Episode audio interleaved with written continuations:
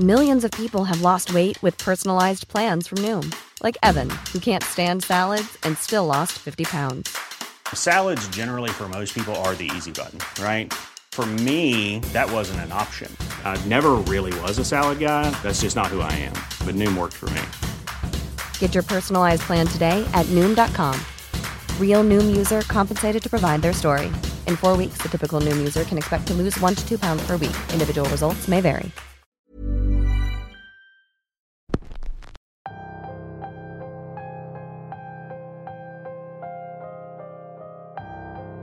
Muchas ocasiones, las familias están para apoyarse.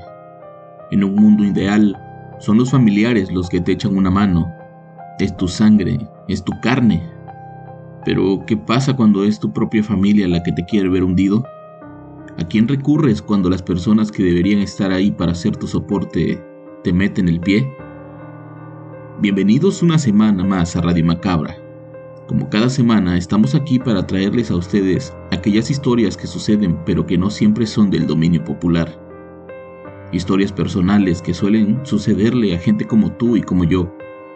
Experiencias tan oscuras que es necesario buscar ayuda, a veces donde menos te lo esperas. La historia de hoy es enviada por un seguidor de Radio Macabra. Él nos cuenta una experiencia tan personal que al día de hoy sigue sin tener un desenlace maldiciones, trabajos de brujería o simplemente malas energías son algunas de las tantas cosas que se usan para hacernos daño. Pero nuestro protagonista no esperaba que aquella maldad viniera directamente de su propia familia. Los dejo con la primera de varias experiencias que componen una historia llena de envidias, rencores, misma que titulamos La maldición de la plaga. Y la escucharás solo aquí, en Radio Macabra, tu programa favorito de la noche. Recuerda ponerte cómodo porque estamos a punto de comenzar.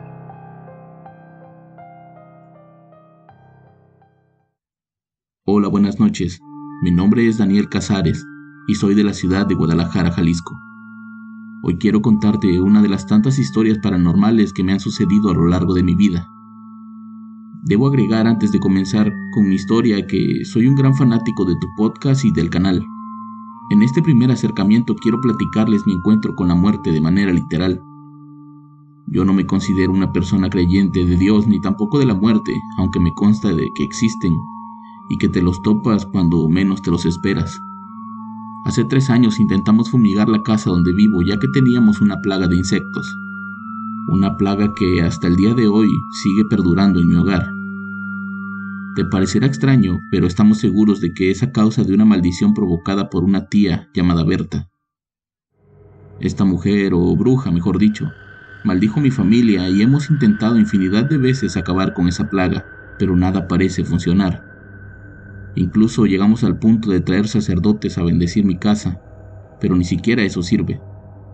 Ya ni se diga el veneno que a la larga puede ser más dañino para nosotros. Simplemente por más que lo intentamos, Nada puede acabar con esa plaga.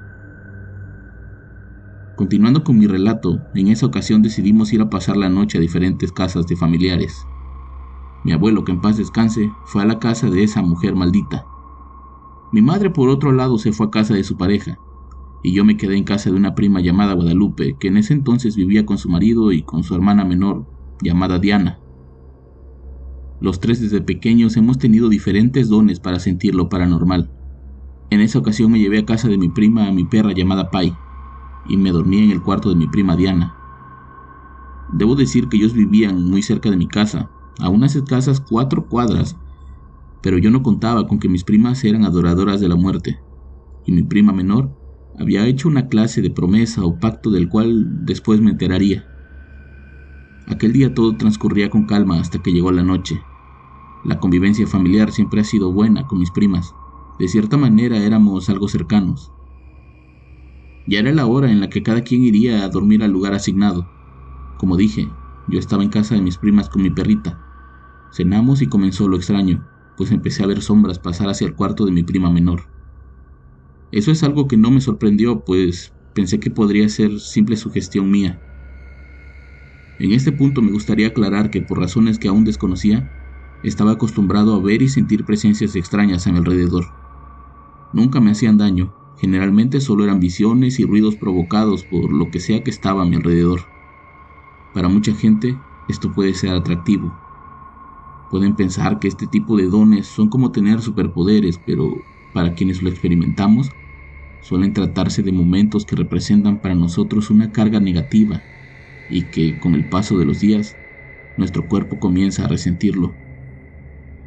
Esa noche mi prima me comentó que podía dormir en su cuarto pues ella se iría a trabajar. Entonces me preparé para dormir en su habitación. Metí a mi perrita para dormir conmigo y nos metimos directo a la cama para tratar de concentrarnos.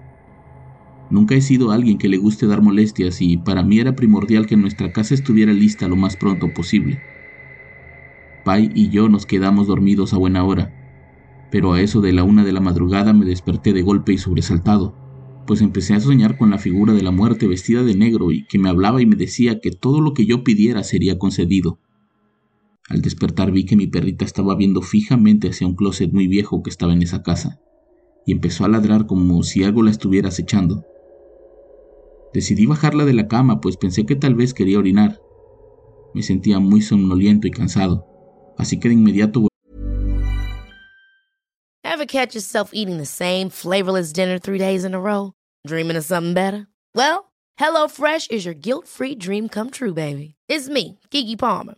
Let's wake up those taste buds with hot, juicy pecan-crusted chicken or garlic butter shrimp scampi. Mm. Hello Fresh. Stop dreaming of all the delicious possibilities and dig in at HelloFresh.com. Let's get this dinner party started.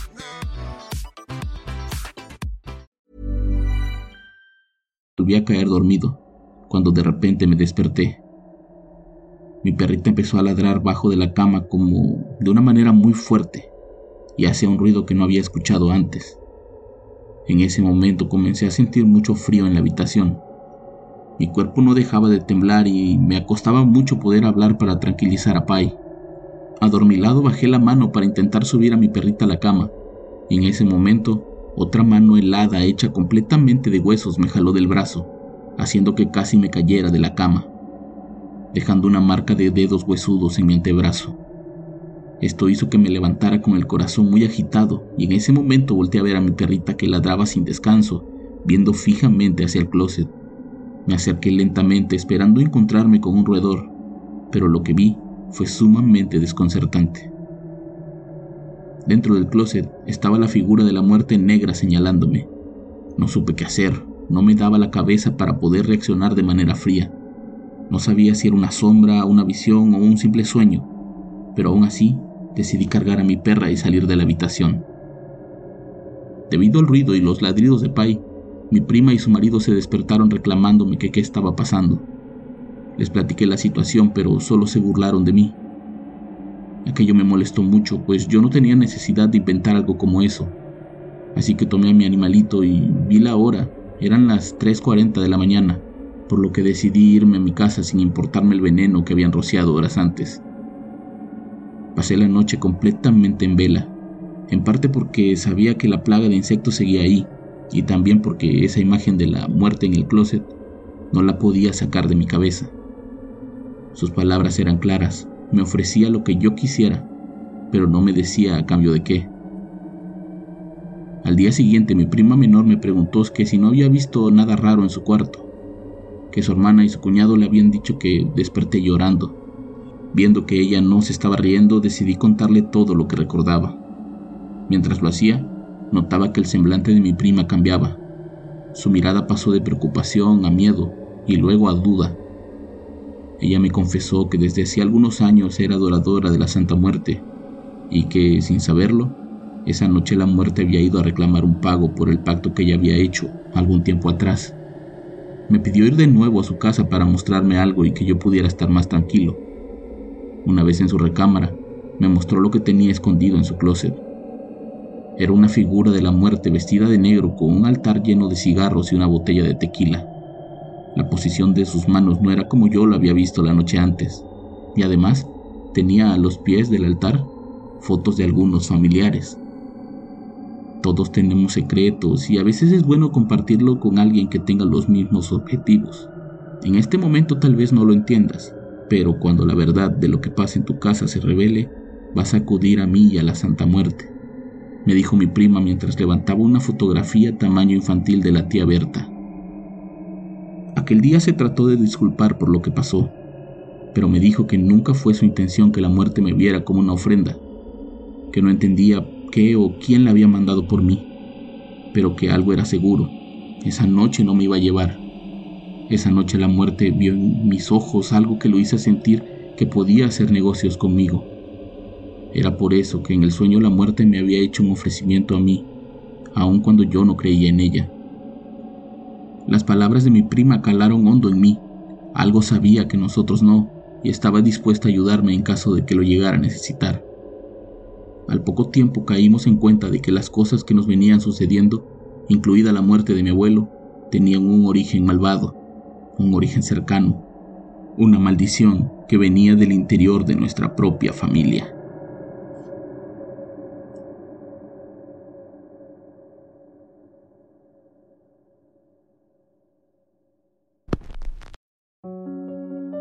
Ninguna familia es perfecta, pero parece que a Daniel le tocó una muy especial. Espero que pronto nos vuelva a contactar para seguir trayéndoles más historias, solo aquí, en Radio Macabra. Éxitos que te matarán de miedo. Buenas noches.